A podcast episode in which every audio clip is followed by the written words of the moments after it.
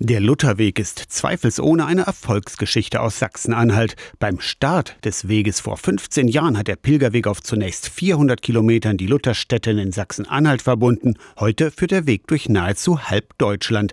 Die Corona-Pandemie war dabei kein Nachteil, sagt Eckhard Steinhäuser, Präsident der Lutherweg-Gesellschaft. Weil durch die Beschränkungen des Tourismus dann eben viele in das Pilgergeschäft eingetreten sind und der Lutherweg hat davon eindeutig profitiert. Wir haben jetzt den Lutherweg in sieben Bundesländern auf einer Gesamtlänge von knapp 3000 Kilometern. Anlässlich des 15. Lutherweg-Geburtstages haben rund 30 Freiwillige am Sonntag in der Dübener Heide zwischen Bad Schmiedeberg und Schköner 100 Eichen und zahlreiche Obstbäume gepflanzt. Entstanden ist darüber hinaus ein neuer Rastplatz für Pilger oder Wandernde. Weitere Verlängerungen sind auch für den Lutherweg vorgesehen, zum Beispiel in Bayern. Südlich von Nürnberg ist das Dekanat Schwabach und der Landkreis Roth.